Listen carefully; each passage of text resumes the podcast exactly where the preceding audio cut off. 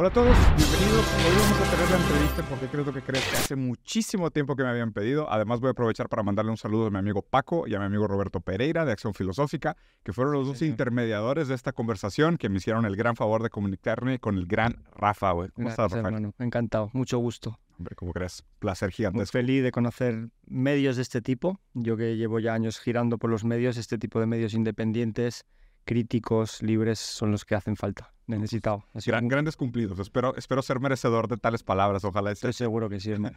Rafa, como te había comentado, me gustaría que hiciéramos la conversación en dos partes. Una primera parte me gustaría hacerte un par de preguntas, que es el formato de por qué crees lo que crees, que me ayuda como a indagar en la manera en cómo la gente estructura su visión del mundo. Y en la segunda parte de la conversación te pedí el favor de que escogiéramos una canción juntos, una canción que fuera significante tuya, aunque ya lo habíamos hecho Farid y yo en, en analizar una canción tuya anterior.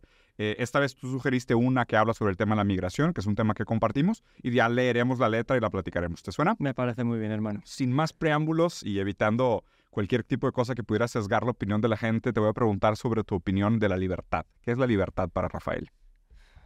Para mí la libertad es eh, cualquier tipo de eh, abandono de microcolectividades. Yo estoy en una visión colectiva, pero una visión colectiva mucho más universal. Mm.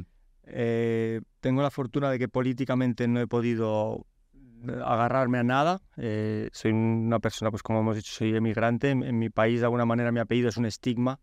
Yo lo he sentido. Quien no conoce eso no, no se va a sentir identificado, va a pensar que es una exageración, pero vivir en un país que ha pasado 40 años de dictadura y llegar con un apellido extraño, eh, pues de alguna manera es una herida. Yo siempre he dicho que un extranjero es una herida y lo va a ser siempre. Creo que, y yo no lo he vivido, pero creo que el sentimiento de patriótico da algún tipo de, de seguridad, arraigo, seguridad de las personas. Yo eso no lo he tenido, pero al fin y al cabo me he convertido en un ser mucho más universal, mucho más espiritual que político en ese aspecto. Mm. Entonces, para mí la libertad es no pertenecer a pequeñas colectividades, sino pertenecer a una gran colectividad. Ah, en este aspecto nos vamos, sí, nos vamos a poner un, poco disonantes en ese aspecto porque quizá yo no, yo no entiendo tanto de política, sinceramente. No la entiendo porque no, me, no, no he podido sentirme representado, no me han permitido participar nunca. Yo crucé las fronteras con mi... Para mí sido un trauma siempre. Yo cuando llego todavía a un país y llego a las fronteras de migración me pongo muy nervioso y termino discutiendo. Yo en Monterrey cuando llegué me terminaron metiendo en una... En una casita. En una casita de cristal me decían que me iban a deportar. Me pongo, me pongo nervioso. Debe ser algún trauma. Yo de pequeño crucé la frontera sin pasaporte, ¿sabes lo, que hablamos? Sí, lo, leí tu libro. No sé cómo lo logró mi padre, pero lo logró. Eh, nos los quitaron para para Polonia nosotros éramos unos traidores a la patria y en España yo soy pues un emigrante. Ilegal. Entonces la política, el arte de alguna manera me ha permitido manifestarme, pero políticamente no.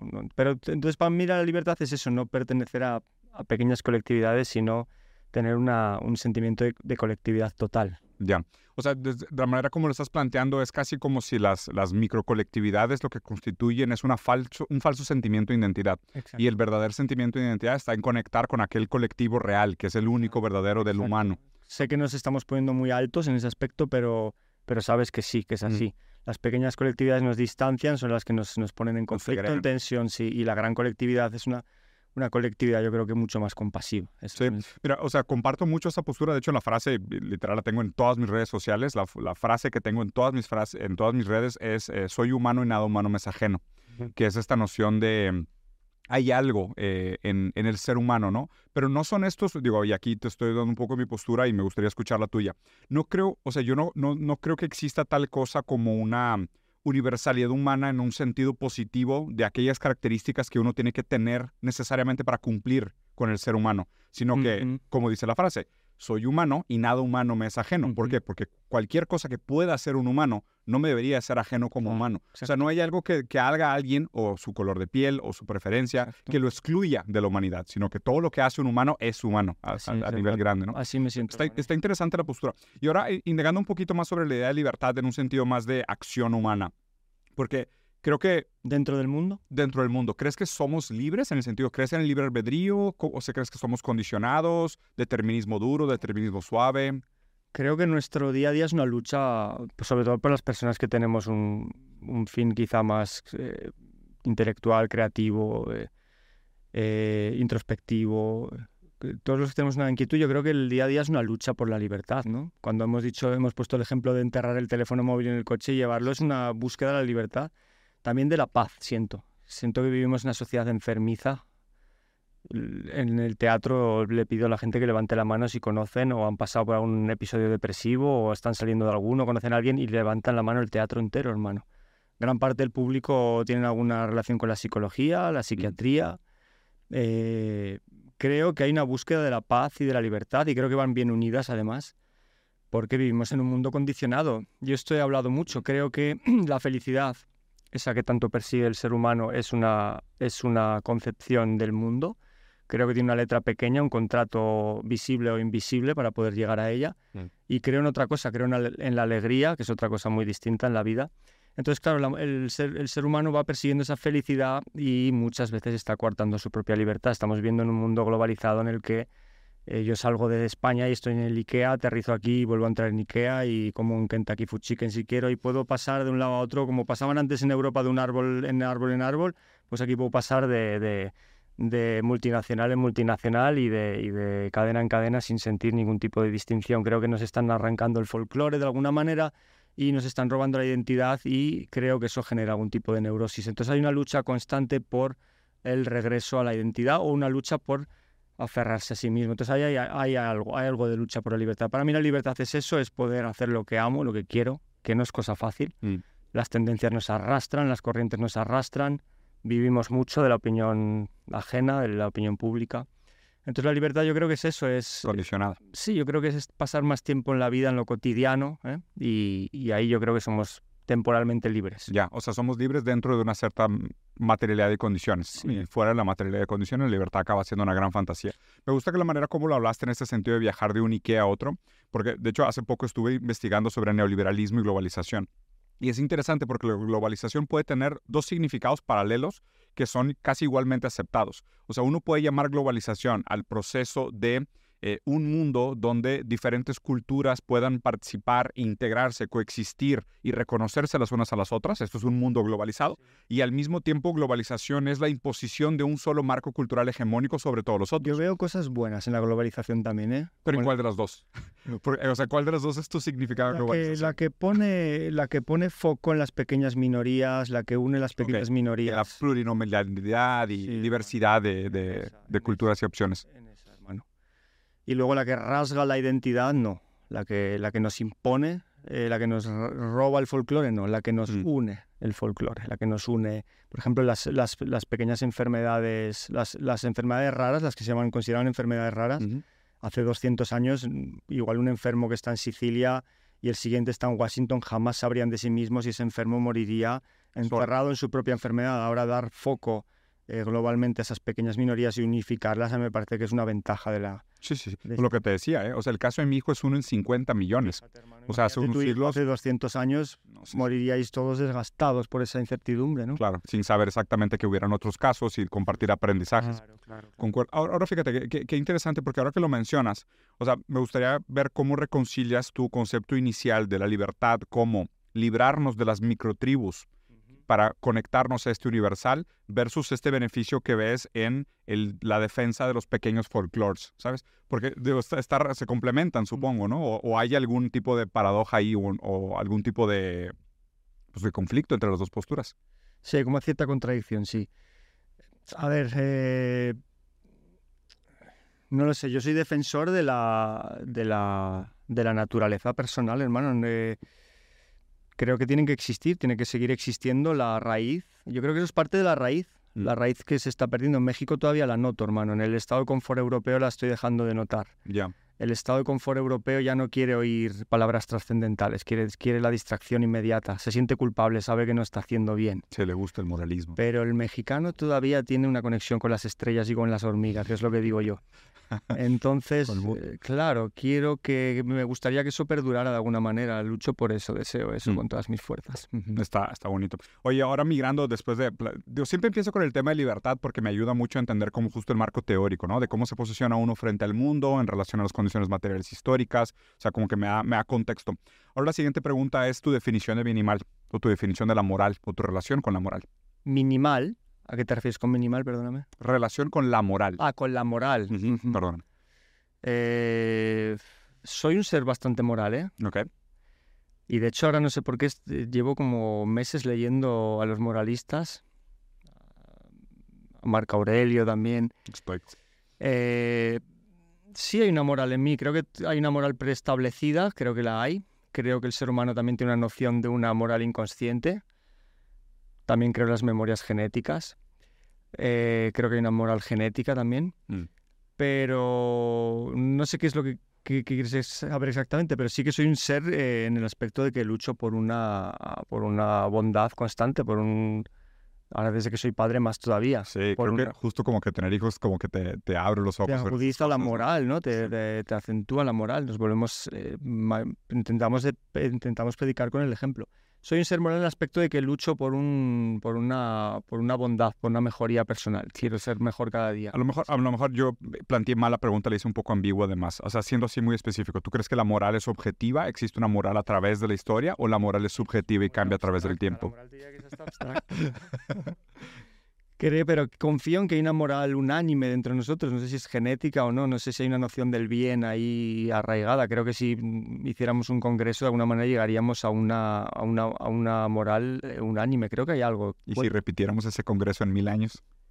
Se modificaría levemente, o, sí, podría ser. Pero seguirían persistiendo algunos rasgos morales. Eso, es eso, lo que me parece interesante. O sea, ¿te parece que una parte de la moral sí es trascendental y hay una parte de la moral que es subjetiva histórica? Creo que cuando decimos eso de que el ser humano es bueno por naturaleza, que también lo es malo, también es malo por naturaleza, también es malo por naturaleza, creo que cuando decimos que es bueno por naturaleza es porque hay una moral ya en nosotros eh, implícita. No mm. sé cómo explicarlo. Creo que viene algo ya dado en nosotros, que es esa visión que tenemos de una moral positiva. Mm. Entonces, y también creo que por naturaleza también somos malos y vivimos en esa dualidad constante y esa es nuestra, nuestra gran lucha. Pero creo que se modificaría, por supuesto, estoy, estoy segurísimo de ello. Eh, la política la modifica también, modifica nuestra moral. Eh, las sociedades modifican nuestra moral, pero creo que pervive una moral espiritual ancestral en nosotros y estoy segurísimo de ella. Ya. Pues la podemos ver en los grandes pensadores y sigue, eh, sigue muy vigente. Hay algunas cosas que persisten, ¿no? Sí, es interesante cómo históricamente algunos actos siempre han sido y continúan siendo estigmatizados. Y aparte me gustaría vincularlo con lo que comentaste, esta idea de la memoria genética, como por ejemplo el, la, no sé, la no sé, la, o la reproducción intrafamiliar o el incesto, dicho de manera más coloquial, siempre ha sido mal visto. O sea, prácticamente, o sea, hay muy pocos ejemplos que son así outliers de, exclusión, así súper contraejemplos que te dirían la contra, pero prácticamente a nivel genético hay algo como un tipo de sabiduría de cuáles son los límites de los comportamientos humanos. Entonces me parece que a medida que progresamos con el tiempo, parece que esta sabiduría material o esta sabiduría del cuerpo, esta sabiduría de la tierra, que, tiene realmente un vínculo con la formación de las cosas, se acaba constituyendo como la moral que se modifique, se, se percibe subjetivamente. Pues muy bien. Ahora hablamos, eh, hablando también, continuando sobre el tema de moral, tu idea sobre la justicia, porque me parece que también incluso tu vida, eh, pues has, topado con la justicia y esta idea, también me gustaría que platicaras sobre el tema de la soberanía de las fronteras y el tema de las nacionalidades. ¿Cuál es tu entendimiento de la justicia? Pues lo mismo que la moral, ¿no? Es como distinta en cada lugar, modificable con el tiempo. Eh, muy unida a la moral, yo creo. La justicia está unida a la moral. Sí, muy. Gravemente unida a la moral. Eh, mi visión es que ya te digo que es una visión muy universal y quizás te sea un poco chocante, pero mm. para una persona que, que, no ha encontrado una identidad patriótica, para mí las fronteras no tienen absolutamente ningún sentido. Esa sensación la tendrá quien, se siente, quien, quien haya vivido por esto. Yo, yo en México me siento igual, no, no hay ninguna diferencia. Me voy a todos los sitios y me siento unido a todos los lugares y, en tensión en todos los lugares. Y, me, siento en tensión precisamente por temas siempre relacionados con los sistemas.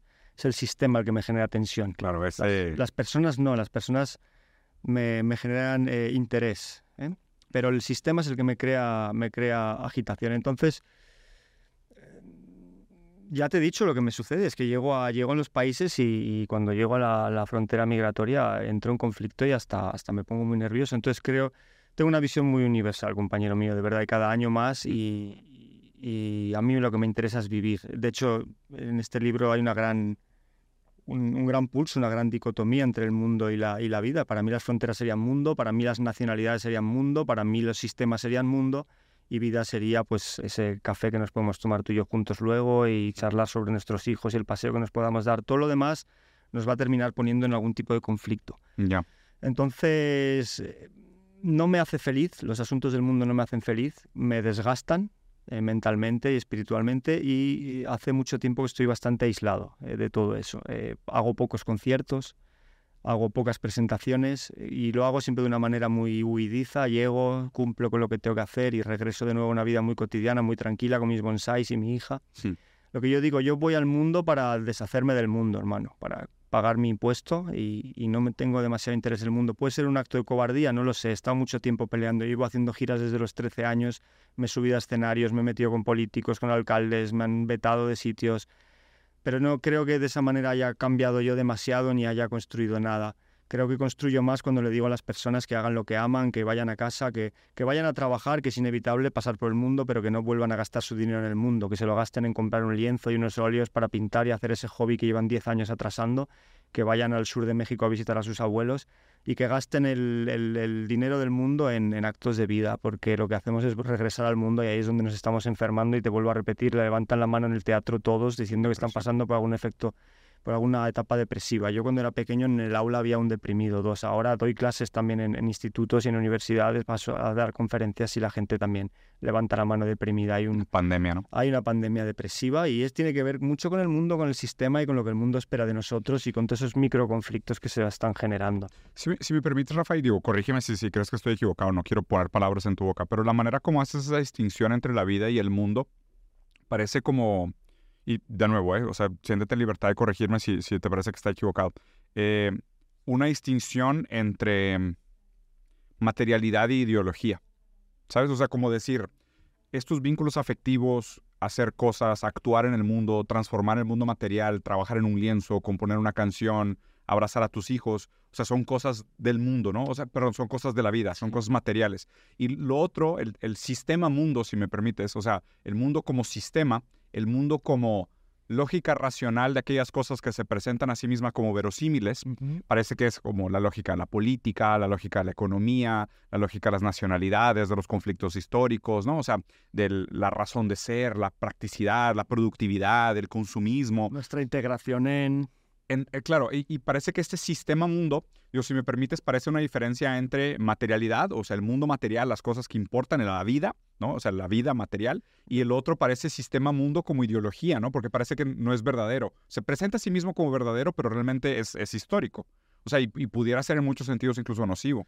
Yo creo que yendo 200 o 300 años atrás, creo que, es, que sería mundanal y espiritual. Los anteriores monjes lo dividían ah, entre mundanal y espiritual. una vida mundanal y una vida espiritual. Lo que pasa es que la vida mundanal de antes estaba reducida a muy pocas cosas, quizá a los placeres, al, oro y cuatro cosas más, y la vida espiritual era Dios. Pero es que ahora el mundo, el, el, el, digamos, el espectro mundanal está tan lleno de micro, de microtoxicidades, de microdetalles. Hay tantas cosas que nos están apartando de la vida que, está bien analizarlas, está bien que, el ser humano sea consciente de por cuántos lados le está, le está atacando el mundo. Mm.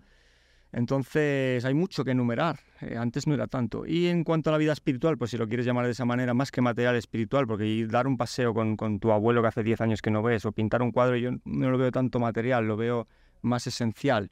Entonces, eh, creo que eso, que tratar de, generar en los jóvenes sobre todo eh, una resistencia al mundo. Es decir, los jóvenes hoy en día tienen las aptitudes humanas tremendamente mermadas porque trabajo con ellos y los veo. Se comunican con emoticonos, no, no quieren recibir llamadas, les incomodan eh, los, mensajes de voz incluso. En España se habla de la, de la generación silenciosa ya no quieren ni hablar. El que habla es el emoji.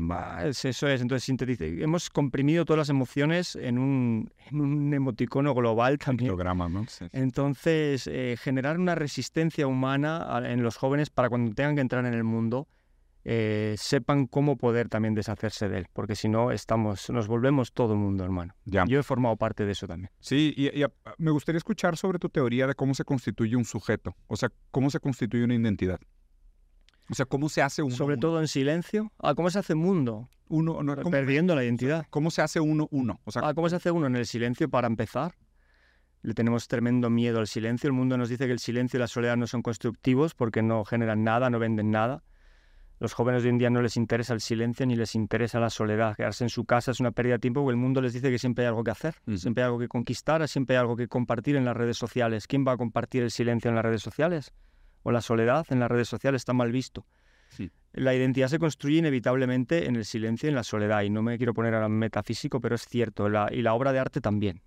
La obra de arte se puede componer en tiempo real en el mundo, sí, se puede poner, pero su materia prima es la vida y es el silencio y la soledad. La contemplación. Entonces, la, contemplación, que es lo contrario de la acción. Y el mundo es acción, como decía Byung-Chul Han. Vivimos en constante acción, estamos siempre yendo a por algo, intentando conquistar algo, intentando comprar algo, intentando lograr algo. Y la contemplación no está bien vista porque no, genera nada, no es productiva. Y en la contemplación está la transformación y está la creación de la identidad. Y es en lo que no participan los jóvenes hoy en día. Los viejos no lo sé, yo creo que sí, algo así. Sí, o sea, es como, eh, entiendo, entiendo la crítica de mm, casi como si esta hiperaceleración de la vida y también la hiperproductividad como ideología dominante, lo que hace es que castiga, ¿no? O sea, castiga el silencio, castiga el ocio, castiga la contemplación, castiga el silencio, castiga el anonimato y al contrario, premia todo lo otro. O sea, premia el exhibicionismo, premia la hiperproductividad, premia el cansancio, premia, ¿no? Nos agota, ¿estamos de acuerdo? Sí, nos agota. La sociedad del cansancio, ¿no? De, de Nos agota, hermano. Y así veo a los seres humanos, los veo agotados eh, persiguiendo un sueño que no es el suyo,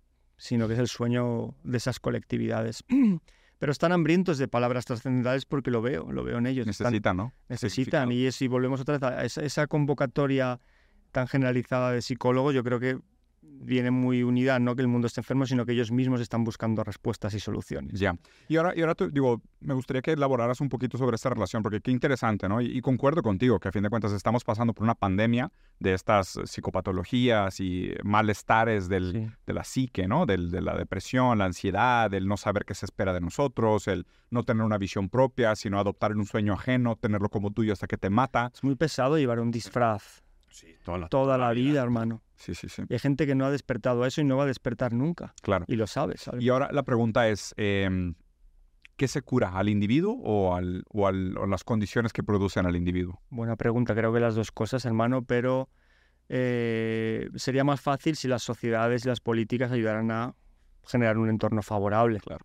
¿Eh? Tratar de apoyar eh, todo esto que estamos diciendo, tratar de anticiparse en todos los aspectos, en la alimentación. Sí, Las empresas cárnicas, las empresas cárnicas dicen en su rueda de, la, alimentación que es imprescindible comer eso. Y pagan a las escuelas para que esté eso ahí. Entonces, eh, quiero, quiero pensar que, que, tiene, están en las manos de esos políticos para sus propios hijos, ya, si es que no, si ya desde su propio egoísmo tratar de generar un, un pasto sano. ¿no? claro. No, es terrible, digo. Pues, o sea, Ya nosotros ya nos alimentaremos de eso, de, esa belleza si nos la permiten, ¿sabes? Si nos dieran la oportunidad. Sí, pero está interesante porque, digo, justo lo que decías de la empresa, de la industria cárnica.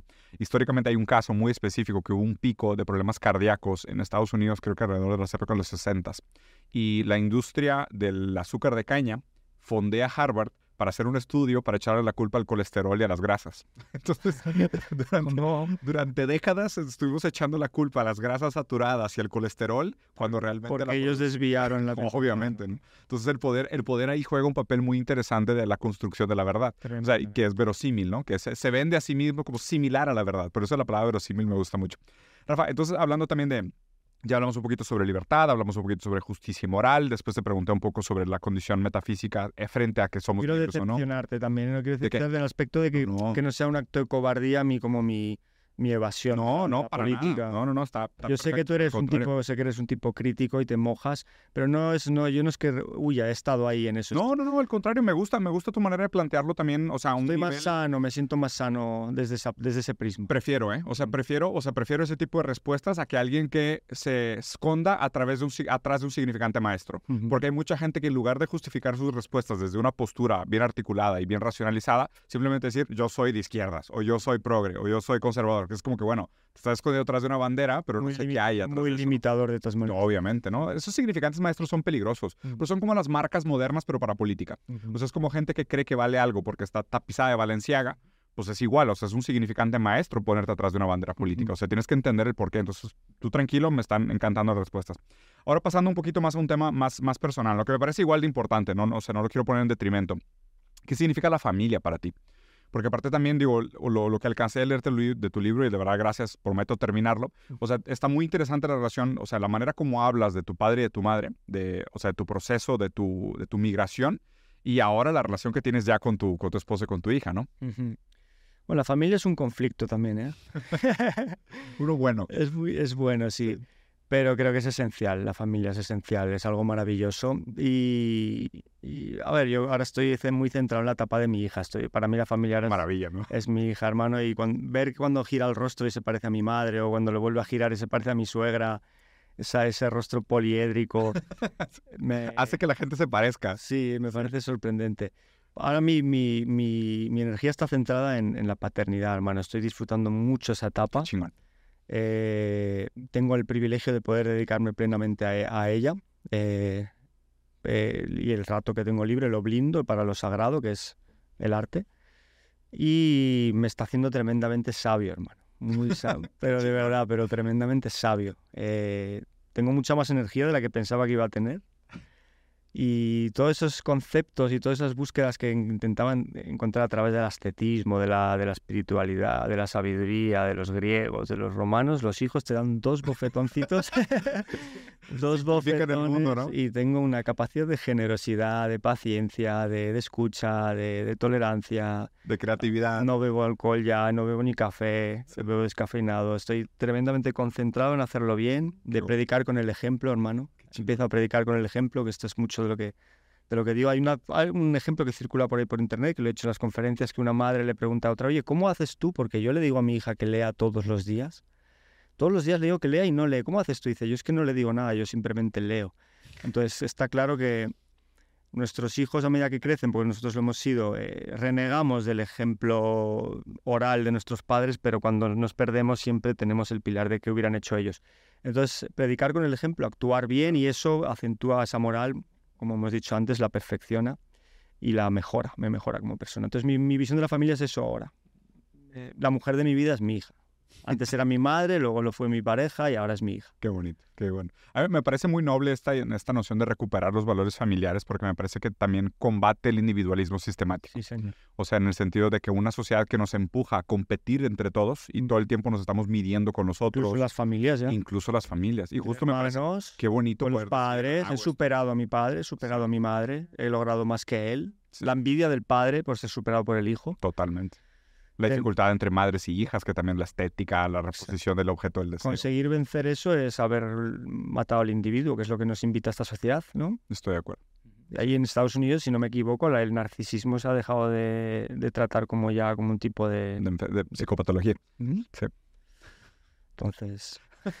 no, es, me parece muy bonito. La verdad es, es, algo que yo también he tratado de hacer mucho. Me parece una parte noble y, como tú dices, ¿no? Con el ejemplo de decir, yo encuentro, a ver, una frase que me encanta aquellos que se dejan cuidar dotan de sentido a sus cuidadores. ¿Qué es eso, no? Es como que es, es, es, es, raro pensar que el, que el que es cuidado es el que recibe el beneficio, cuando no, el que cuida es el que recibe el beneficio porque recibe el sentido de, ser dotado como cuidador. O sea, tener el título de cuidador es, un, es una medalla que deberíamos de cargar con muchísimo orgullo. Sí, una frase que dice, darnos la parafrase, pero dice, debemos dar gracias de estar en la posición del que ayuda y no del que pide. Sí, sí, sí, exactamente. Es un gran privilegio. Y hablando ahora sobre la noción de la familia, platícame un poquito sobre tu definición del amor. Bueno, la tengo un poquito más clara esta vez. Eh, creo, sinceramente, que el amor somos nosotros, es decir, somos, esto nos viene ya dado, somos una capacidad de amor y necesitamos poder proyectarlo. Tenemos la capacidad y la necesidad de proyectarlo, de darlo y recibirlo. Y no creo necesariamente que sea, eh, perdón la redundancia, necesario que haya otra persona mm. en, ello. Puede ser simplemente un animal, una planta. Es una dirección, ¿no? Es una dirección, hermano, pero lo somos nosotros, no, no es necesario buscarlo fuera, somos, mm. somos la necesidad de proyectar eso. Otra cosa es la pasión, otra cosa es el sexo, el romance, pero la proyección, de, la proyección del amor está en nosotros ya y estoy segurísimo de ello. Es decir, a mí, si me abandonaras en una isla desierta con mis dos gatos, yo mi, los amaría profundamente. El amor estaría satisfecho, no estarían satisfechas otras cosas, pero el amor lo estaría. Los, los animales entregan el amor, lo reciben y es necesario. Creo que somos esa capacidad de proyección del amor y es eso, ya está. Todo lo demás son matices son segmentaciones, ¿no? Sí, categorizaciones. toda esa capacidad está en nosotros, no está fuera. Y, pasando justo al siguiente tema, que es el que quería dejar como para el cierre esta primera parte, Rafa, que es eh, sobre el arte. Y si quieres, este partimos, o sea, partimos este pastel en, varios pedazos, ¿no? O sea, primero platícame un poquito sobre tu definición abstracta de arte y después platícame un poco de tu historia en relación al arte. Eh, Cartarescu, es que el arte se ha, se ha, convertido en otra cosa ya, pero bueno, eh, quiero hacer hincapié en eso porque así aprovecho para juzgarlo. Cartarescu decía que un libro se parece ya, es un objeto ya de valor y se, y se parece más a una lavadora y a un microondas y es lo que el mundo quiere que sea además. Pero el, el, arte para mí es un, un ejercicio ancestral. Yo lo, a mí se me asemeja más a, lo, a las pinturas de las cuevas y los ciervos que a cualquier otra cosa, que a cualquier cosa relacionada con el público y con el éxito y con, la, con cualquier cosa. ¿no? Tiene que ver, para mí el arte parte desde una conexión interior con toda la realidad que nos rodea e incluso con algo que está en esa memoria genética también. Mm.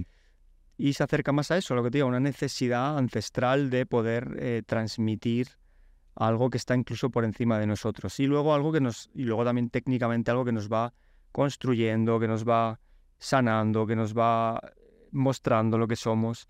Mm. Pero siempre para mí siempre ha sido un ejercicio terapéutico desde siempre. Mi, mi vocación literaria, yo lo he dicho en muchos sitios, eh, viene desde muy pequeño. Yo convencí a mis padres con cinco años para que no me llevaran a las excursiones que hacían los domingos o los sábados, que yo me quería quedar en casa y me conseguía quedar en casa y a mí me gustaba estar en casa, hablar solo, eh, reír, mirar por la ventana, eh, mirar las hojas, saltar en la cama, volver a hablar y ahí ya había un caldo de cultivo, algo estaba sucediendo ahí y eso no ha dejado ya de suceder, eso lo sigo necesitando siempre, para siempre. Algo tuyo, sí. Luego murió mi padre cuando yo tenía 10 años y lo primero lo que recurrí fue a la escritura ya, automáticamente sin saber por qué, sin nada, sin lidiar con nada.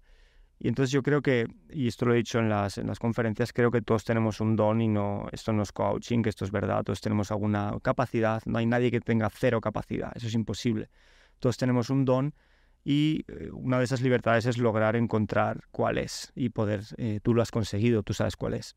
Y por eso de alguna manera estás realizado y te puedes de alguna manera vengar del mundo. Es encontrar nuestro don y poder ejercitarlo y poder transcurrirlo eh, es, es, una, de las, una de las libertades. Sí, de los, y, una de las, de las libertades más bonitas, porque el arte es libre. Mm. Entonces... Eh, en el arte somos libres. Sí, en el arte somos libres si no entramos en, la, en el raíl de la industria. Sí, si no caemos en la rueda de ratón. Nos convertimos en la nevera y en la... somos un lavador. Entonces creo que el arte es completamente libre y nos permite serlo a nosotros también junto a él. ¿eh? Nos da alas y nos, nos permite lanzarnos y para mí un gran, un gran terapeuta el arte. Me ha ayudado mucho. Y, a la fecha tu relación con el arte sigue siendo mayormente terapéutica. Sí. Es un, o sea, es un proceso de auto, autodescubrimiento, expresión. por ahora sí lo está haciendo y cuando deje de serlo tendremos una gran conversación en torno a eso. Sí. Pero sí, por el momento sí, pero porque trato de hacer grandes huidas de, de, de la industria, si no seguramente sería otra cosa. Sería una tendencia o sería un disfraz o que también lo ha sido en alguna época, ¿eh? Mm. En la adolescencia yo empecé a publicar pronto, con 13 años ya estaba sacando cosas y viajando y, y durante muchas, muchos, muchos años fui una víctima también de todo eso. Aparecí en los pósters, en las portadas y me vanaglorié de esas cosas y quise satisfacer a los demás. Pero, pero ya no, porque si me quitas eso ya no me queda nada más. Oye, y para hacer, para hacer el proceso como de transición, Rafa, eh, platícame un poco sobre tu historia en relación a la frontera, o sea, en relación a la, a la migración, al abandonar tu casa, al encontrar una casa nueva. Y, y, justo la última pregunta es, ¿qué es casa para ti? Mm. Pues mira, eh, de alguna manera eso ha acentuado, acentuado mi nomadismo, porque me doy cuenta que he vivido en muchísimos sitios. No sé si a ti también te ha pasado, ¿verdad? Muchísimo. Y, puedo ser capaz de comprar una casa y estar seguro de que no voy a morir en esa casa. Sí, igual. igual. me da igual porque lo sé. Eh, eso acentuado mi nomadismo. No sé si eso estaba ya antes y ya estaba en mi padre y por eso mi padre emigró, que es muy posible que eso estuviera ya en nosotros, en esa memoria genética en la que hablamos y por eso mi padre tuvo la valentía de emigrar, porque estaba en él, el nomadismo no lo sé, pero está claro que en mí está. Eh, entonces yo no sé dónde voy, a, dónde voy a estar mañana. Sé que voy a estar en otro lado porque me, tengo la necesidad de seguir moviéndome. Entonces también te diré que he pasado mucho miedo. Tengo muchos recuerdos de, pues eso, de estar en el asiento del coche de, atrás de mis padres mientras mis padres cruzaban la frontera y pasar tremendo miedo y alegría a la vez de poder haber salvado ese miedo político pero por eso para mí la política es un enemigo siempre desde pequeño, ¿sabes? Y lo sigue siendo porque no, no me trata bien. La política no quiere saber nada de mí. A mí no me, no me permite tener voz. Entonces no tengo demasiado, demasiado acuerdo ni semejanza con ella. Para mí, pues La migración para mí es también otro ejercicio de libertad, hermano, pero se lo digo a la gente, si tú no estás bien en un sitio, eh, muévete. no pasa nada. Si, si es que todo es por tu salud y por tu alegría, la vida es, es una, conscientemente. Entonces, para mí la migración es un ejercicio de libertad también, un acto de libertad.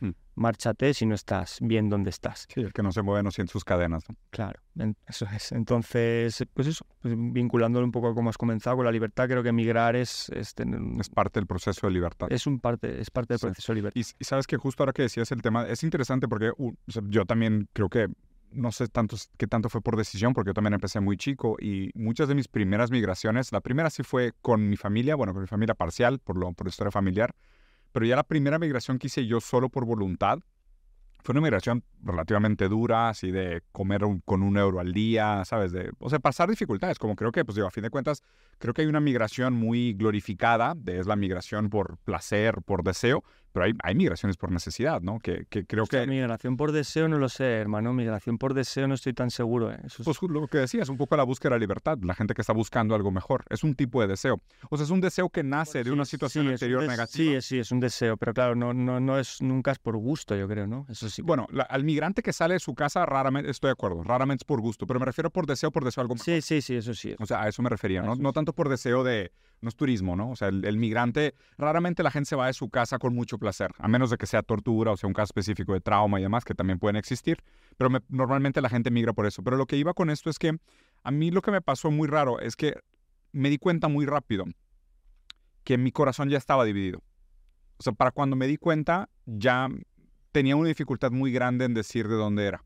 ¿Sabes? ¿De dónde te sientes? Yo nací en Brasil, pero la verdad es que cada vez más me siento mexicano, porque uno de mis hijos nació en Brasil, el otro hijo nació en México, mi esposa es mexicana, he vivido muchísimos años en México, es un país que amo demasiado.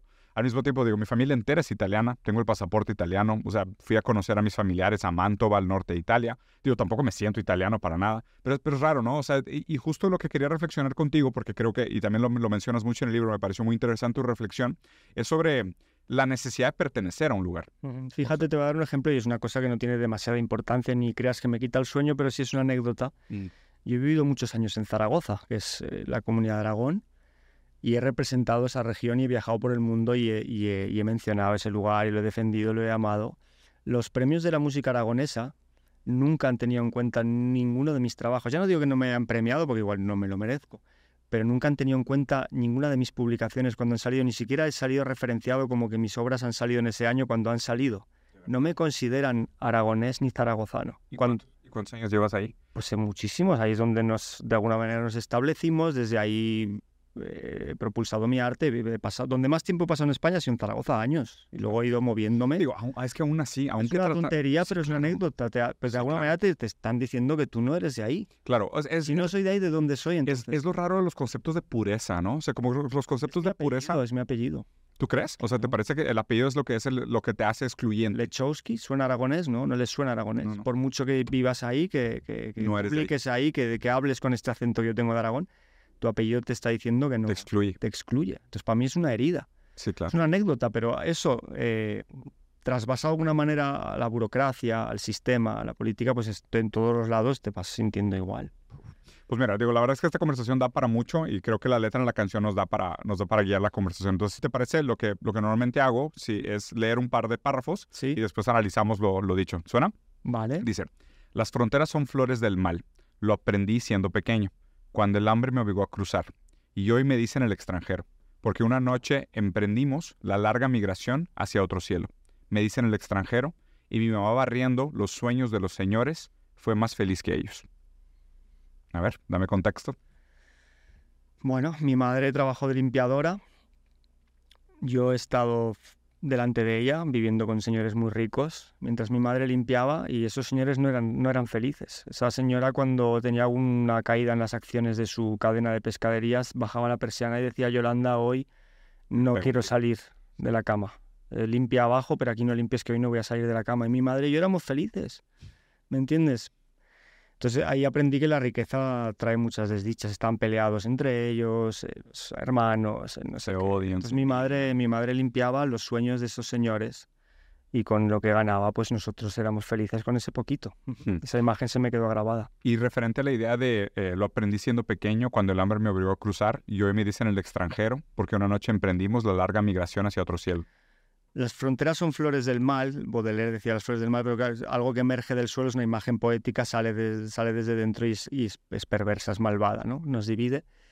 Eh, pasamos a otro lugar, eh, comenzamos a vivir en otro sitio. No, no sé en qué frase hemos caído. En...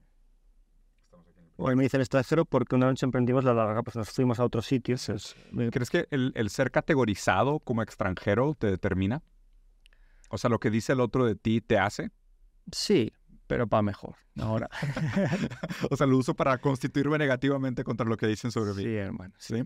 O sea, esta, esta lucha como el pertenecer o al ser de fuera versus lo que son los que son de dentro. Porque siento que hay como una. Hay una victoria fácil, ¿no? En el nacionalismo. O sea, porque es, es, colgarte una medalla por simplemente el lugar donde naciste. ¿Quién era? Unamuno el que decía que eso se cura viajando, ¿no? Sí, sí. Pues tú y yo ya hemos viajado mucho. eso, eso, te quita. No, yo por, eso, yo por eso colecciono cosas de los lugares a los que viajo. Yo ya me he curado. Sí, se, siente uno tan pequeño cuando viaja. Sí, hermano. Y tan pequeños los veo a ellos, los que defienden una bandera. Sí, nadie, nadie más simple que aquel que se cuelga de su nacionalismo, ¿no? O sea, que, que dice mi nacionalidad es todo para mí. Bueno, sigamos. Dice, me dicen el extranjero, porque aún no me han descubierto que llevo que llevan dentro el universo entero. ¿Hace cuánto no ves las estrellas? Hay tantas aquí ahora. Parece que se pisan entre ellas. Es la misma hora en todos los sitios, el tiempo no existe, todo termina y vuelve al principio. La, primera está buenísima, me dicen el extranjero porque aún no me han descubierto. Porque aún no han descubierto que llevan dentro el universo entero. Bueno, una visión, pues otra de lo que hemos dicho, de una colectividad total. Nos han dado cuenta que somos los mismos, de que somos primos. Si te ofendes que te diga hermano, pues te diré primo si quieres, pero pero no han descubierto esa colectividad total, universal, ¿no? Y el tiempo no existe, pues porque no existe en realidad, es otra, otra medida mundanal, ¿no? Y esa y las estrellas las vi de verdad. Estuve en un, en un monasterio viviendo con unos, con unos monjes budistas, eh, solo como invitado, tuve el privilegio de escribir ahí, y, y dije, ¿cuánto tiempo hace que no veía tantas estrellas? ¿Dónde he estado viviendo? Entonces se la formula al, espectador, pero me la formulé a mí mismo en ese momento. Impresionante. También ellos saben dónde ubicar sus templos y era impresionante. No había visto tantas estrellas, yo creo que nunca en mi vida. Mm, me, me, encantó la, o sea, la manera como dices esta idea de me dicen el extranjero, ¿no? Por, claro, porque uno, el que, el que crea las categorías de exclusión, siempre se pone a sí mismo como el objeto universal. No, es, claro, porque es bien bonito. La regla nunca se percibe como regla, solo mide. ¿No? Entonces es, es, bien interesante cómo la gente, la que crea los grupos de exclusión, siempre se reserva el lugar de la universalidad. Increíble. Entonces ustedes son los otros, ¿no? Ustedes son los extranjeros. Claro, me dicen el extranjero. ¿Quién, quién te dice el extranjero? El universal. Increíble. El, el, el, centro, ¿no? es de hecho, está bien interesante porque esto filosóficamente se le llama el punto arquimediano. El punto arquimediano es el punto de vista sobre el cual se constituyen las premisas. Pero obviamente lo raro es siempre analizar que las premisas necesitan un punto arquimediano para ser constituidas. Y es raro porque para que alguien te diga extranjero, se tiene que sentir él el dueño de la posesión, ¿no?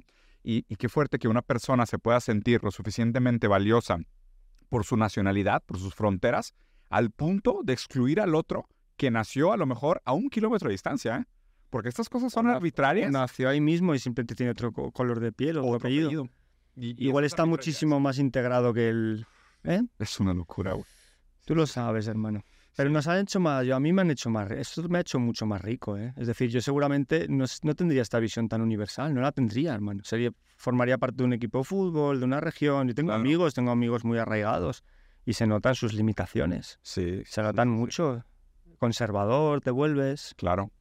Es de sobreidentificación con los significantes maestros. Digo, perdón, o sea, perdón por regresar a la teoría, pero es lo raro. Yo creo que la gente que, que fácilmente se acomoda en estos títulos ya estás. O sea, te identificas con ellos, te reconocen. Te has vuelto pétreo, te has vuelto de piedra, te has, arraigado para mal. Claro. O sea, te han, te, han, te han hecho un traje a la medida que te queda cómodo y a ti, como todos los trajes no te quedaban porque no te dejaban poner... rígido ahí. Sí, sigues buscando. Y te da otra posibilidad de creatividad. Bueno, continuamos. Dice, yo canto la belleza de estar vivo.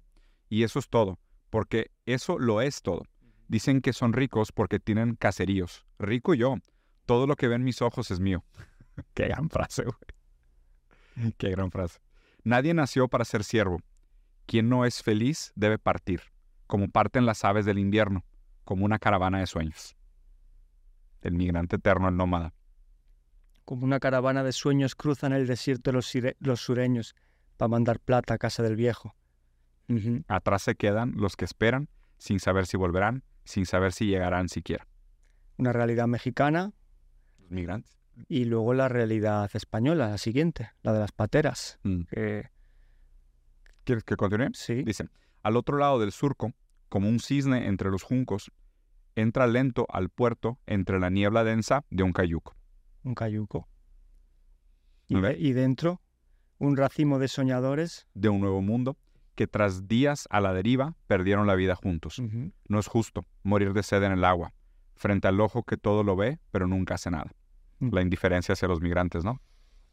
Eso es una realidad increíble, hermano. Entran en esos barquitos 300 personas con bebés embarazados, 10 días en el mar de noche, para buscar una realidad que tampoco, que tampoco es tan buena, que vuelve a ser otra vez el, reflejo de, las redes sociales, del Instagram, de la falsa felicidad que les están mostrando sus compatriotas fuera de su país. Mirage. Y ellos tenían la vida, tal vez, no lo sé igual están más cerca de la vida en esa miseria que en lo que van a encontrar ahí, que van, van a pasar mucho mal, porque yo lo, yo lo veo todo. Sí, no, el caso, el caso, por ejemplo, mucho lo que pasa ahorita, por ejemplo, los africanos en Europa, o sea, sobre todo el caso, la relación entre África y muchos países eh, africanos es evidente para esto que estás diciendo, pero evidentísimo. Y aparte la relación que existe, por ejemplo, entre haber quitado a Gaddafi, que era el eh, la gran barrera para frenar y desarrollar realmente condiciones materiales dignas en África para que no hubiera ni siquiera necesidad de migración. Mm. Pero la relación extractivista neocolonial que tiene a Francia con los países africanos, que produce las condiciones de miseria que producen la migración. Y los africanos llegan a Francia y están igual de jodidos, o sea, los tratan igual de terribles. Es, es bien interesante porque aparte también es al mismo tiempo se crea las condiciones para la miseria que produce la migración desesperada y al mismo tiempo se vuelve el muro y la vara alta para no dejarlos entrar porque nosotros somos la civilización eh, productiva desarrollada y ustedes son unos indígenas autóctonas jodidos. Es el holocausto también, de alguna manera. Es otro tipo de revivido, ¿no? Es un holocausto. Sí, reestructurado. Democrático, además. Sí, sí, ¿Eh? sí. Votado, por todos. En parlamentos en Bélgica. Sí, sí, sí, a, extrondos de, aplausos, a sonidos de gritos y aprobación. Está, está muy interesante, yo creo que toda esta reflexión de la migración, sobre todo ahorita la vamos a entender, o sea, me parece que va a ser un tema central, ahorita que está esta como primavera africana, ¿no? El, la gran resurgimiento de un movimiento anticolonialista en África principalmente. Y creo que es importante replantearlo como lo estás replanteando, porque no es un evento nuevo, no son condiciones nuevas, sino que son reestructuraciones de condiciones preexistentes, ¿no? Y, y digo, te tomo la palabra en decir que es un tipo reestructurado, democrático, votado de holocausto, porque pues esto es. O sea, muchos de estos lugares, como Palestina, son grandes prisiones al aire libre. Son grandes prisiones al aire libre. Sí, lo veo yo, hermano. Sí, pero pues la gente lo, lo, entiende diferente porque parece que es un proceso justo, parece que es un proceso justificado, parece que hay derecho, parece que hay leyes, ¿no? Entonces no se ve con la misma barbarie con la que se entendía antes. Pero es importante que la gente recuerde que aún la esclavitud era derecho. O sea, había derecho de tener esclavos. estaba legal, estaba en la Constitución. Sí, por lo importante era actualizar nuestras posturas, ¿no? A ver, sigamos. Dice, estoy de paso por lo eterno. En cada instante, lo infinito. En cada grano, el universo. Igual que siguen las aves la ruta sin huellas. Encuentran en libertad todo aquello que la sueña. Y estoy de paso por lo eterno. En cada instante, lo infinito. Y en cada grano, el universo. Y tú, que has creado fronteras. ¿Hace cuánto que no ves las estrellas? O sea, como que estás poniendo en contraste lo efímero de las fronteras artificiales contra lo eterno del firmamento. Les tapa realmente solo en los ojos, pero con todo nos ven lo de arriba. Fácil determinar el mundo si a esta miopía, ¿no? Sí, hermano, Oye, y esto lo, me gusta mucho la manera como le saca instante lo infinito. Hay un poeta brasileño que se llama Vinicius de Moraes. No sé si lo ubiques, pero es uno de mis poetas favoritos brasileños. Y él tiene una frase que me encanta sobre el amor, que es que sea eterno mientras dure. Que, de acuerdo. Que, que, es interesante porque la manera como lo estás poniendo en cada, en cada instante lo infinito se vale porque ya habías dicho antes que el tiempo era un invento. Entonces, si el tiempo es un invento, sí puede existir lo eterno en un instante. Exacto. ¿Sabes por qué? Porque nuestra idea de que el tiempo es este compartimientos modulares que se constituyen unos sobre los otros, y de la misma manera que Vinicius y Moraes decías que es eterno mientras dure. O sea, la eternidad puede existir, contenida en una unidad más pequeña que ella misma, ¿no? Totalmente, hermano. y, dime si, ¿no te parece justo también que la lógica de la productividad y esta lógica economicista nubla los otros campos humanos, o sea, principalmente el arte, el amor, la familia, ¿no? De, usamos la lógica de la economía, de la productividad para juzgar la vida entera. Claro, totalmente, hermano. Y para destruirla, totalmente. Y para destruir. Sí, hermano. ¿Y, ¿Y cuál es tu proceso de resistencia hacia eso? Pues ya te he dicho, vivir con lo justo únicamente. Creo que hmm. atribuyéndome esas las teorías de que es rico el que menos necesita, hermano. Viviendo en esa teoría constantemente. Ahora me he vuelto un ser mucho más minimalista. Antes era un ser barroco. Mi hija me ha vuelto me ha vuelto muy minimalista. me conformo con muy poquitas cosas, hermano. Entonces tengo que me, veo cosas tan simples, ¿no? Me veo obligado a ir al mundo mucho menos tiempo. Entonces me destruye menos. Ya. Me edifico en esa soledad, en esa en ese silencio y voy al mundo un poquito, me, me, me golpea un poco, me, me, cincela, pero ya regreso de nuevo y ya me reconstruyo otra vez en la vida. Y esa vida insular te solidifica, ¿no? O sea, de alguna manera te reafirma aquellos valores importantes. No me aísla tanto como se pudiera pensar para nada, porque yo sigo conservando a mis amigos de toda la vida y ya y me mantengo firme en eso, pero, pero no voy al mundo a desintegrarme ahí. Rafa, creo que esta parte la vas a tener que leer tú, porque... En polaco, además. Sí. sí. Urodziłem się trzynastką na ulicy Norwida. Nací en la calle número 13 de la calle Norwid, un poeta. Wrocław, Wrocław, Breslavia, Polonia. Babcia żywa, mi abuela estaba viva aún. Most Park, Sarajima, un puente, un parque, un invierno frío. Tam jeszcze byłem dzieckiem eh, y było to piękne. Ahí, ahí fui un niño todavía, era maravilloso.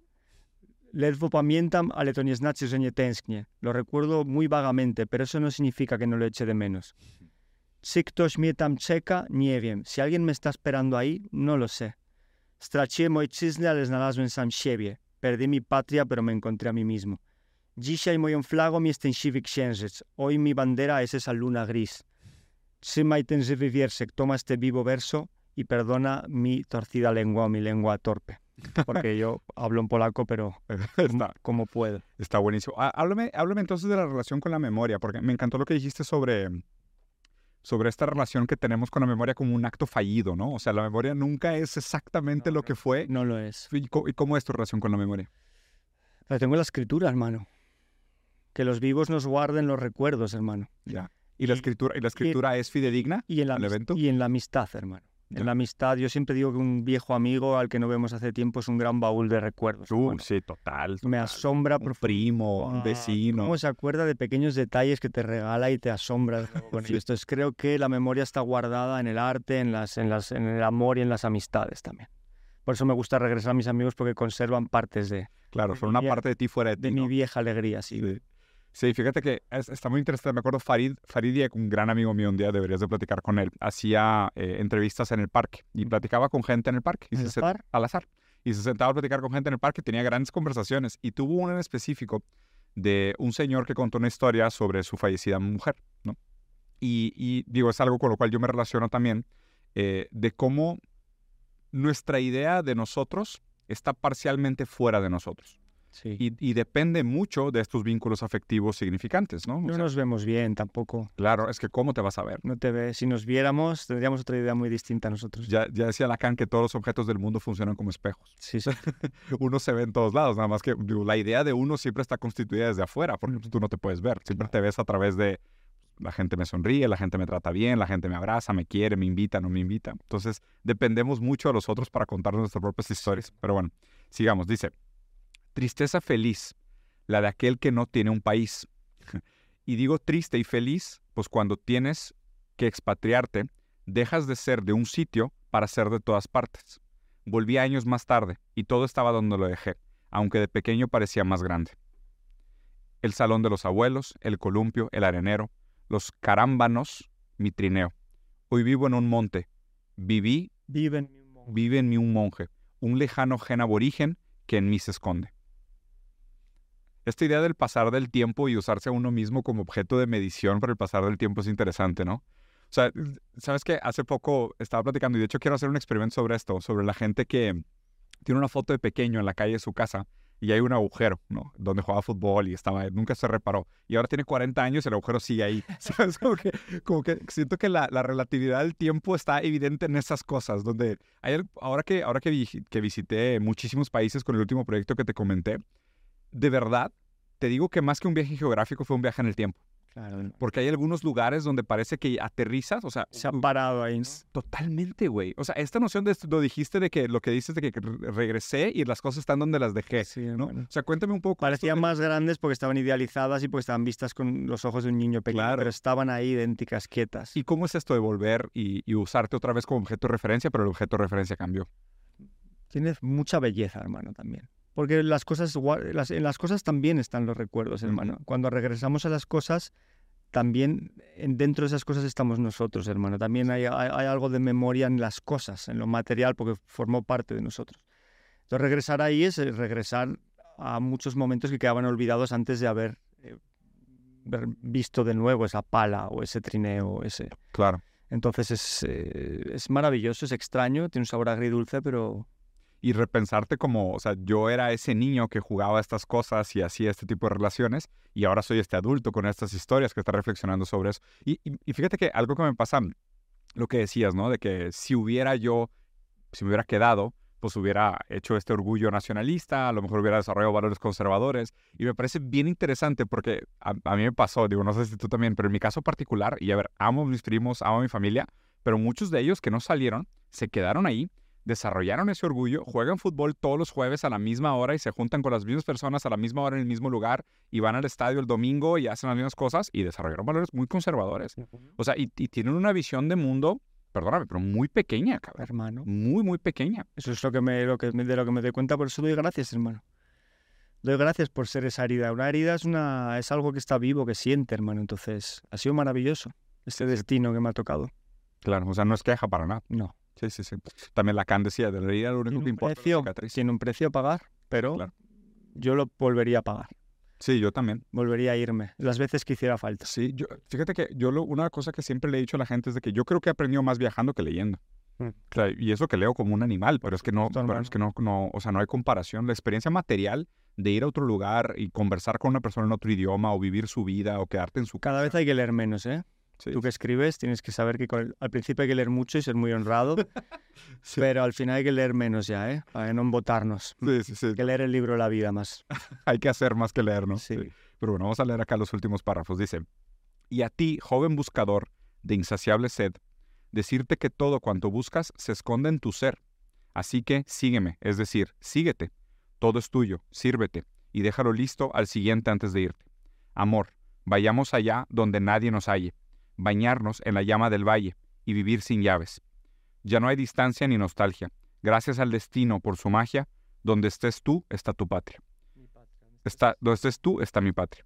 Estoy de paso por lo eterno, en cada estante de lo infinito, en cada grano del universo. y se repite, ¿no? Sí. Muy bien, muy bien. Entonces, esta terminación de eh, ya no hay distancia ni nostalgia, gracias al destino por su magia, donde estés tú está mi patria. Donde estén tus hijos está tu casa. Me has preguntado antes por la casa. Pues donde estén mis libros está mi casa. Y, y donde esté la gente que amo, ¿no? Ahí es tu casa. Ese es mi hogar, mi patria, mi bandera. ¿Sabes qué? Qué, qué padre que lo contestes. Eh, le pregunté a Bumburi de que dónde era su casa y me dijo dónde cuelgo mi sombrero. Digo, muy Bumburi. ¿no? Muy bueno. Siempre con un sombrero muy lindo. Está bien. Sí, sí, Muy sí. bien. muy Pero, pero es cierto que esta noción de casa se constituye, pues, o sea, con los vínculos, con la, con la profundidad y la intensidad de los vínculos que desarrollamos. Y, Rafa, ¿y hacia dónde te ves? Pues me veo a morir, hermano, tarde o temprano me tocará morir, pero estoy muy satisfecho ya con el camino recorrido. No mucho más, hacia, hacia el perfeccionamiento, seguir en el perfeccionamiento. Sé que el- la perfección no existe, esto hablé ayer de ello, lo leí en Tolstoy. Decía que el, perfec- el perfecto no existe, pero sí existe el camino del, de- del perfeccionamiento, sí. O la frase esa de Galeano de que somos lo que hacemos por cambiar lo que somos, pues estoy en eso, en, en no dejar nunca el perfeccionamiento con la certeza de que nunca voy a ser perfecto y eso me tranquiliza también pero sí que quiero es trabajar en eso, en ser una persona mejor. Tengo curiosidad por qué pasa, por eso estoy dejando todo lo que me, me enturbia, me molesta, el café, el alcohol, y todo. Tengo curiosidad por saber cómo se siente uno en lo más cercano a la paz, a estar tranquilo, limpio de todo tipo de distorsiones. Quiero vivir un tiempo, aunque lo máximo tiempo posible ahí, en esa paz. Y yo creo que el mundo está buscando la paz, está buscando la paz personal, interior, ¿eh? Sí, claro. Que implica también una conexión con esa paz universal. Totalmente. Entonces quiero estar un tiempo, surfear un tiempo en esa paz, para sobre todo para darle la mejor educación posible a mi hija y luego cuando pegue el portazo y se vaya, pues igual me, me apunta un hobby de cartas o que ya descubrirás. Ya ha puesto monedas, no lo sé. Pero por ahora quiero estar sereno, eh, en paz, alegre y disfrutar. Vale. ¿Y proyectos personales? O sea, ahorita, ahorita de investigaciones artísticas, ¿en qué estás trabajando? Eh, yo siempre he sido un rebelde en mi género. Yo vengo del rap, hermano. Ya ves, los raperos me ven y no. Y me llevo mejor con los niños y con los animales que con los raperos de mi generación. Entonces, soy, cumplido. Soy un, sí, soy un rebelde, entonces siempre en constante búsqueda de transformación y siempre huyendo de, de, de, ser previsible conmigo mismo, de, repetirme en ese aspecto, tratar de hacer cosas nuevas pero buscando un sonido folclórico, hermano, siempre buscando la raíz de las cosas, cosas que me conmuevan y, con menos, menos barroco yo también, cosas más sencillas, más simples, más... Pero siempre buscando la belleza. ¿Por qué le escribo ahora? Pues le escribo a mi hija, le escribo de una canción que se llama Poquitas Cosas, le escribo las poquitas cosas. Eh, le escribo a la muerte, le sigo escribiendo a la muerte como algo bello, como una danza, la danza de la impermanencia, lo digo yo. Entonces, sí, estoy en un proyecto en, canciones muy con toques folclóricos, guitarras, eh, pocas cosas, poca instrumentación y una, y una canción cercana, humana, eh, lo que te digo, de la colectividad total. Estoy un poco en eso. Qué, interesante. ¿Sabes que leí hace no mucho tiempo un libro que se llama El arte de comer espagueti? No. que está, está muy interesante porque justo me, me gusta la noción de, mm, de la filosofía de lo chico. ¿Sabes? La filosofía de las pequeñas cosas, de los pequeños eventos, de estos momentos sabes, sí, muy, muy herméticos, muy cerrados, ¿no? Cuando normalmente nos gusta mucho hablar de estas palabras grandes como justicia, libertad y demás, ¿no? Conceptos metafísicos que parecen trascendentales, súper importantes. Y muchas veces nos olvida la importancia de estos eventos tan pequeños que también, como dices, los objetos contienen una parte de nosotros, las personas contienen una parte de nosotros. Muy bien. Rafa, para la gente que te está conociendo por este video, que seguramente no va a ser muchos porque sé que tus fans te, te quieren bastante y ahora entiendo el por qué. A ti también, hermano. Por favor. Eh, ¿Dónde te pueden ver? ¿Dónde te pueden seguir? ¿Dónde son tus próximos shows? ¿Cómo se enteran de ti? Eh, ahora hemos hecho esto en México, que ha sido increíble. Voy a aprovechar para dar gracias a los mexicanos. Ha sido impresionante lo que nos hemos encontrado. Gracias a César, que ha hecho una labor, ha ganado muy poquito dinero para el esfuerzo que ha hecho. hemos hecho un poco el, gratuito, ¿no? ha trabajado muy duro este chico para acompañarme durante estas tres semanas casi. Hemos recorrido muchas ciudades de Ciudad de México y nos hemos encontrado personas que se han levantado, hemos llorado, hemos reído, hermano. Le hemos dado el micrófono al público y hemos dialogado con el público. Y, ha sido increíble. Mucha fuerza, me ha dado muchísima fuerza para seguir observando al público y para seguir eh, componiendo. Y ahora esto ha sido más en contexto literario y ahora nos vamos con este caballero otra vez a, distintos lugares de Latinoamérica en un formato más musical, que son lugares donde aún no hemos ido y donde yo encuentro sentido. A mí no me gusta mucho repetir, me ha dicho que no hago muchos conciertos, pero cuando cuando puedo pisar un país nuevo con mi música y no lo he hecho, tengo un motivo. Entonces vamos a Costa Rica, Guatemala, Argentina, a hacer cositas por ahí. Entonces vamos a estar de gira en los meses, el mes de octubre, sí. ¿Costa Rica van en octubre también? Sí. Ah, voy, a, voy, a, ver, porque digo, tengo pendiente un viaje a Costa Rica, digo, por... por Yo también, hermano. Por me han, hablado, me han hablado muy bien de ese lugar. Sí. Un país sin ejército, ¿verdad? Sí, sí, sí, interesante. Sin ventanas ni puertas también, en algunos sitios tienen mosquiteras solo. Qué interesante. Entonces, eh, tengo muchas ganas de visitar ese país. Entonces es un aliciente para salir de casa y ahí pues nos podremos ver. Lo mismo, yo, ya más digo que para mí el concierto es una excusa para lo que a mí me gusta hacer, que es entre canción y canción. A mí el espacio que se genera entre canción y canción... ¿Más rico? Es la mayor riqueza hasta ahí. sí, estoy de acuerdo contigo. Y, qué, interesante que lo digas. ¿eh? Creo que tenemos mucho... Digo, ya tendremos más conversaciones, estoy seguro. Pero fíjate que yo tampoco, yo no repito conferencias. O sea, a mí es muy raro porque me dicen de que, ah, Diego, ven a dar una conferencia. ¿Qué conferencias haces? Pues, pues de lo que quieras, ¿sabes? Como que, pues tú dime qué les gustaría que hablara. Pero justo lo interesante es como esta búsqueda de estar creando lo nuevo, ¿no? Qué aburrido estarte... O sea, que... Reinterpretando. Tiene algo de postizo eso. siento que muere un poco el espíritu humano cuando te sobreidentificas con tu éxito y dices esto es. Claro, y te copias a ti mismo. Y te copias a ti mismo. Muy bien. Rafa, pues te agradezco mucho. Hermano. Qué chingona plata. Gracias por tu hueco, ¿eh? No, no, no que los medios de comunicación están igual de condicionados por esta numerología que yo digo. Tengo amigos periodistas que, pues desde arriba les dicen lo que tienen que hacer y todo tiene que tener una visualización, etcétera. Conmigo no, tus vídeos no, conmigo no va a ser el vídeo más, más visto seguramente, pero para mí es un placer. Si hiciera, si hiciera los videos por vistas, ya, lo sé, ya lo sé, pero bueno. a Kim Kardashian. Ya lo sabes, hermano. No, estas conversaciones valen muchísimo más que los números. Te agradezco muchísimo. Gracias, de verdad, que chingón. Pues a toda la gente que nos acompañó por acá, aprovechen, dejen aquí abajo sus comentarios. Voy a dejar aquí en la descripción del video todos los links para que puedan seguir y buscar a Rafa y puedan ir o a su presentación del libro o a sus conciertos y enterarse más sobre él.